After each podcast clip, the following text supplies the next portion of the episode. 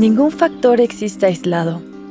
Cada modificación de un único factor de cualquier ecosistema trae consigo también la modificación en cadena de todos los otros factores que constituyen el mismo ecosistema. En la naturaleza y en el planeta Tierra, todo está conectado.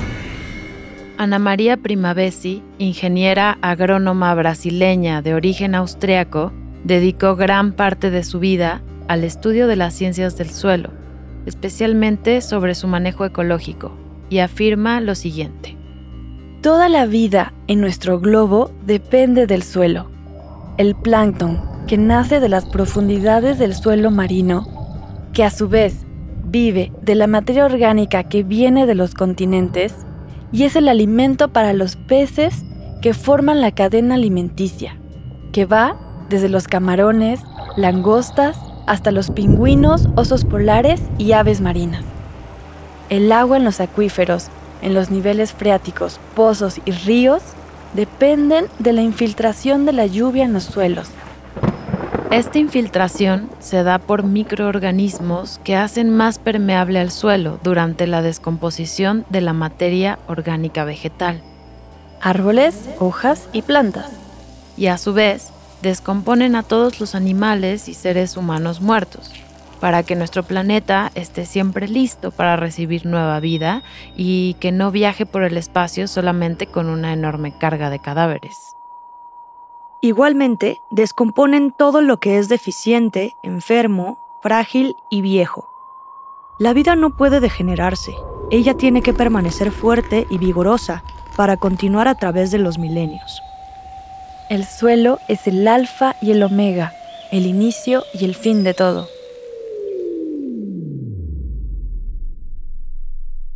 Me llamo Victoria Aro, soy cofundadora de la Universidad del Medio Ambiente en Valle de Bravo, Estado de México, la UMA. La UMA es la primera universidad dedicada a estudios socioambientales en América Latina. La cofundamos hace 12 años y soy una fascinada de todo este tema socioambiental, del cambio cultural o, de la aspiración de cambio cultural que estamos viviendo en este momento. Un ecosistema justamente es un sistema delimitado, que es un espacio geográfico donde hay, no sé, una selva, por ejemplo, un bosque, un desierto, que tiene ciertos elementos, por ejemplo, un bosque de pino encino, pues entre otras cosas tiene pinos y encinos, pero lo que lo hace un ecosistema es que cada elemento, cada individuo, cada tipo de árbol, cada especie, cada población, ¿no? de sea de flora o de fauna, tiene un rol en el ecosistema. Tienen una función que hace que ese ecosistema se mantenga y se vea como está. La planta extrae su vida del suelo y da vida al suelo. Por eso, Ernest Gotch agricultor e investigador suizo y creador de la agricultura sintrópica, ha enfatizado que la densidad y la diversidad de los árboles en la comunidad forestal es lo que decide la producción y no la calidad química del suelo. Todas las especies, las que existen, las que se han producido y las que aparecerán, vienen equipadas para realizar su función, impulsadas por el placer interno, basadas en el amor incondicional y la cooperación. Es lógico que la agricultura no pueda conservar los ecosistemas naturales, y mucho menos la agricultura convencional capitalista, subsidiada por los gobiernos extractivistas que han intentado tomar el control de los ciclos naturales. Como si eso fuera posible. A pesar de ello, sabemos que la agricultura en favor de la regeneración natural sí puede intentar mantener al máximo la diversidad de vida y la salud del suelo. Susan Simard profesora de ecología forestal, ha desarrollado teorías y realizado experimentos para demostrar cómo los árboles son capaces de comunicarse entre sí. Ella se cuestionaba el por qué las plantaciones forestales manejadas por las personas no parecen ni dan la sensación de un bosque. Ella invita a mirar el todo en vez de las partes, lo que la llevó a su pregunta guía. ¿Qué está pasando en el suelo de un bosque? Observó que todo el bosque estaba conectado mediante raíces y hongos, que establecían conexiones nutridas desde los árboles más grandes y viejos, llamados árboles madre, núcleos de vida donde convergen las conexiones. Estos árboles son individuos dominantes en el bosque, con su follaje elevándose sobre las copas de los otros. Son seres antiguos que representan inmensas fuentes de producción de energía. Energía que podría ser compartida a los árboles con menos acceso a la luz del sol. Las investigaciones de Susan explican que los árboles usan su propio método de comunicación. Los árboles no son individuos creciendo por su propia cuenta con el fin de ser el más exitoso. Más bien, son parte de una red que está en constante interacción y en donde la colaboración es lo primordial. A esta red subterránea la llamamos red de micorrizas. Y volviendo al inicio, en donde la vida genera suelo y el suelo genera más vida. Vida y suelo fueron socios hasta que la agricultura moderna cambió el juego.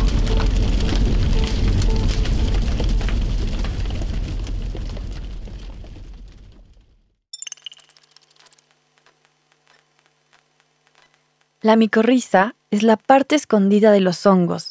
Es una red de conexiones que se extiende a cientos de kilómetros y tiene la capacidad de conectar los bosques del mundo con los nutrientes del suelo para alimentarlos.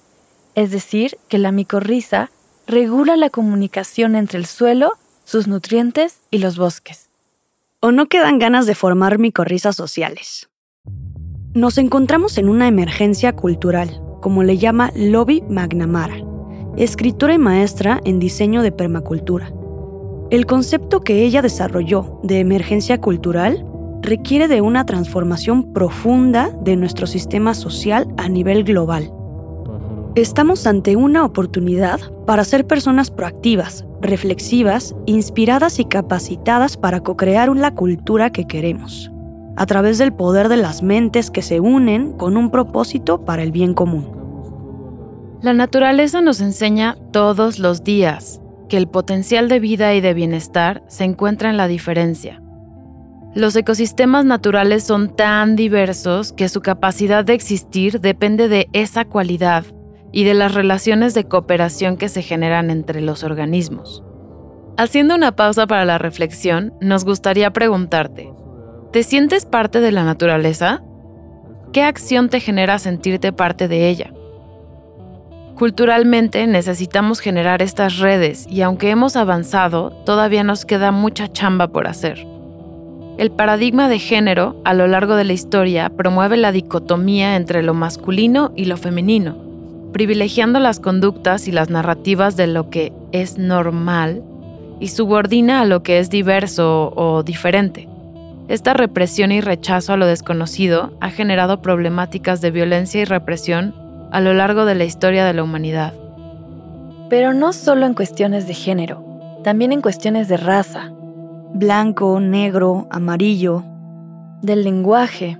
Como los idiomas universales, los dialectos, las lenguas. Y la clase. Alta, media o baja. Y mucho más. Esta concepción de lo que es normal o lo que es mejor ha influido en nuestra percepción del mundo que nos rodea y en la calidad de relaciones humanas que hemos creado. Cuando escuchamos a una persona decir frases como ¡Ay, mira rarito! ¡Guácala, parece niño! Yo no me junto con la chusma. Estamos siendo el reflejo de una sociedad patriarcal que nos ha enseñado a punta de cañón que no podemos ser diferentes y necesitamos de la normalidad para sobrevivir, porque de lo contrario te conviertes en un ser tan vulnerable que tu vida corre peligro.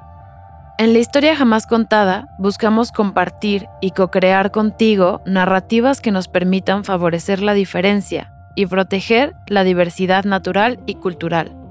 Para comprender mejor el potencial de bienestar que genera la diversidad, necesitamos conocer nuestro entorno y los elementos que lo componen.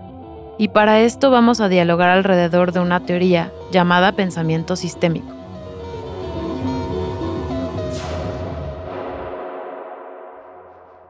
Tengo una pregunta. ¿Qué se imaginan cuando hablamos de pensamiento sistémico? Mm, quizás es un tipo de pensamiento que nos ayudaría a comprender el mundo. Sí, puede ser, pero suena muy filosófico, ¿no? ¿Es más como una teoría psicológica? ¿O cómo funciona? O también suena algo científico. Quizá es un tipo de pensamiento que nos puede ayudar a analizar y entender, solucionar algo. Sí, por ahí va. Por ahí, por ahí. Ok, pero ¿nos puedes explicar más o cómo le hacemos para entenderlo? Sí, como que no me quedó claro. Quizá nos podrías dar algunos ejemplos para entender mejor esta teoría de pensamiento sistémico. El pensamiento sistémico es, de base, es una habilidad del pensamiento. La habilidad de ver cómo se relacionan las cosas entre sí, formando sistemas de relaciones. También es una disciplina, disciplina de dinámica de sistemas. Eh, es una ciencia, pero en lo más básico y lo más importante es una manera de pensar, una manera de ver el mundo. Y consiste en ver componentes, las partes, o sea, puedes dividir los sistemas en las partes que los componen y las relaciones que hay entre ellos y también lo que emerge de esas relaciones. Tú puedes, por ejemplo, tratar de describir el sistema de una familia pues decir, ah, pues la familia la componen el papá, la mamá, el hermano, la hermana, el perro tal vez. Y ese es el primer paso. El segundo paso es tratar de ver las relaciones, qué rol tiene cada quien en, en la familia, cómo se relacionan, los roles de autoridad, de influencia, de prestigio, de conformismo, pueden haber todo tipo de relaciones. Y luego, ¿qué emerge de esas relaciones? Emerge un sistema armónico, emerge un sistema funcional, disfuncional, feliz, regenerativo, ¿no? Que ya son como cualidades que no, no son cualidades que describen las relaciones, sino que son producto de las mismas. Ok, ok, ok. El pensamiento sistémico nos cuenta historias. Historias acerca de las relaciones que se generan entre los seres que comparten un espacio común, entonces. Son historias de los círculos viciosos o de las relaciones virtuosas entre dichos seres. Todos conocemos estos conceptos, ¿no? De me acuesto tarde, entonces me levanto tarde, entonces termino por tener un, no tengo sueño temprano, entonces me vuelvo a acostar tarde, entonces me vuelvo a levantar tarde y entonces nunca salgo del círculo vicioso de no poder tener una organización de sueño adecuada o el círculo virtuoso, ¿no? De estoy haciendo ejercicio, esto me da energía, eso me produce atención, lo cual me da más ganas de hacer ejercicio, entonces hago más ejercicio, entonces produzco más energía y entonces hago un círculo virtuoso, ¿no? Entonces, estas dinámicas de relaciones, de cosas que se retroalimentan, son de las características más importantes del tipo de relaciones que uno quiere identificar con el pensamiento sistémico. Es decir, no es nada más puntitos y rayitas a lo loco, sino hay un tipo de dinámicas de las relaciones que son particularmente poderosas, que son los ciclos, ciclos de retroalimentación. Los círculos, que es energía que se está retroalimentando y que mantiene los sistemas, es lo que nos hace comprender por qué un sistema se mantiene en el tiempo y cómo lo puedes cambiar. Porque si tú cortas un círculo vicioso pues termina esa retroalimentación y deja de suceder, ¿no? O sea, un buen día decides que vas a acostarte tarde, pero no te vas a levantar tarde y te vas a levantar temprano, entonces te va a dar sueño más temprano, entonces te vas a acostar más temprano y rompes con ese círculo vicioso. Igualmente los círculos virtuosos lo que quieres es echarles más leña al fuego, son virtuosos, son deseables. Entonces si te das cuenta que tienes un círculo virtuoso en un sistema, pues lo puedes reforzar. Y partiendo de este pensamiento, podemos realizar un análisis general que nos da la posibilidad de observar el sistema patriarcal en el cual existimos y coexistimos. Para iniciar la narrativa, queremos compartir la historia de los círculos viciosos que reprimen y violentan la diversidad tanto cultural como natural. El discurso de división de género fomenta la creación de códigos de comportamiento normativo, como los códigos de vestimenta. Si eres niño, te visten de azul y si eres niña, te visten de rosa como los roles. Si eres niño, puedes jugar videojuegos o jugar fútbol y si eres niña, te toca la cocinita y el hornito. Ya saben, los ejemplos de siempre, ¿no? Que aunque nos tienen hartas, seguimos escuchando este tipo de comentarios en la cena con las tías y los tíos. Porque ojo, el machismo lo representamos todas, todos y todes. La cultura, como el tuétano, permea hasta el último rincón del subconsciente. Pero bueno, entonces, esta normatividad genera una resistencia hacia la diversidad de pensamientos, sentimientos y formas de expresión.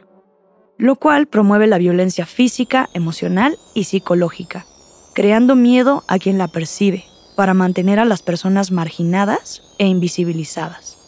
¿Y qué pasa si nos volvemos invisibles?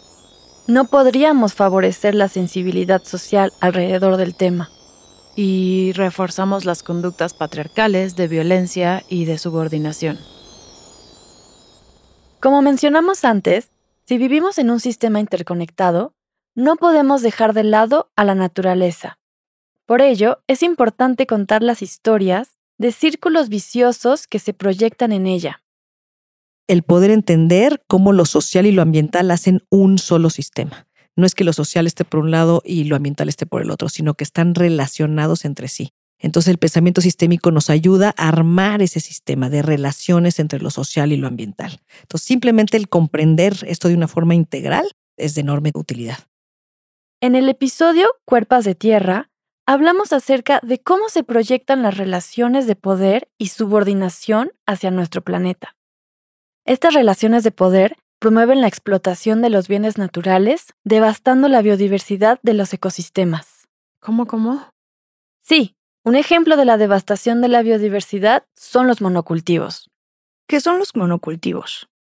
Son plantaciones de cultivo gigantescas en extensión, pero de una sola especie. Por ejemplo, un cultivo solo de maíz, de soya, de caña, de eucalipto o cereales.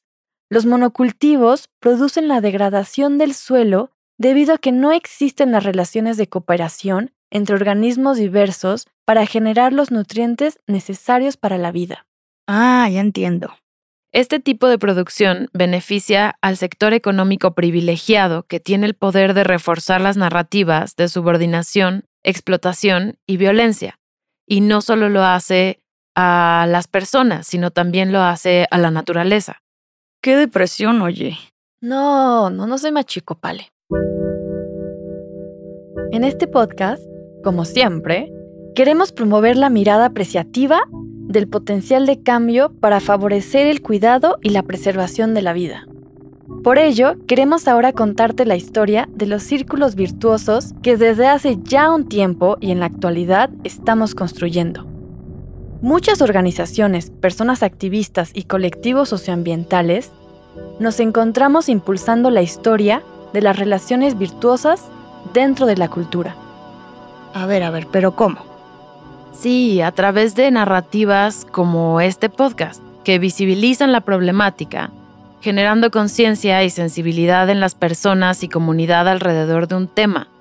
Con esto se diluyen poco a poco los códigos o normas de comportamiento. Azul, rosa, los videojuegos, la cocinita, ya sabes. El cuento de todos los días. Esto ayuda y ayuda mucho, ya que favorece el cuidado de la diversidad de pensamientos, sentimientos y formas de expresión. Y de paso, disminuye la violencia física, emocional y psicológica. Asimismo, la historia de los círculos virtuosos hacia la naturaleza, generadas por estos mismos esfuerzos, le restan poder a la explotación natural desmedida y favorecen el cuidado hacia la biodiversidad y el potencial de bienestar de los ecosistemas. Y cuando conocemos y nos apropiamos de algo así de poderoso, estamos germinando nuevas formas de relacionarnos. Para poder transformar los sistemas socioambientales, entre mejor uno los entienda, mejor uno puede trabajar con ellos. En particular, si entiendes el sistema de causas, por ejemplo, si hay una situación que tú quieres cambiar y tú entiendes la causa de eso que quisieras cambiar y luego la causa de la causa y la causa de la causa y luego qué tipo de círculos viciosos y virtuosos hay dentro de estas distintas causas, cómo se relacionan entre ellas, pues ya cuando haces un proyecto, por ejemplo, o haces una intervención para transformar un sistema, el que comprendas las relaciones que hay ahí, pues por supuesto te permiten tener intervenciones más efectivas, influenciar de manera más pertinente, más relevante, ¿no? Puedes irte a las causas raíz de los problemas. También tiene mucho que ver con poder entender el potencial que tienen los sistemas, porque cuando puedes entender mejor las relaciones entre las partes que componen un sistema y lo que emerge de esas relaciones, también puedes ver el potencial que hay en el sistema que todavía no se materializa. y el poder trabajar en materializar el potencial de un sistema que te parece deseable, eso es una herramienta súper interesante de, de trabajo. Comparte con nosotros cuáles son los círculos viciosos y virtuosos que observas en tu vida cotidiana alrededor del paradigma del género y medio ambiente. Esperamos tu participación en nuestro Instagram, La Historia Jamás Contada Podcast. Ahí te esperamos, ¿eh? Sabemos que no ha sido ni será fácil este camino, pero lo estamos caminando juntos.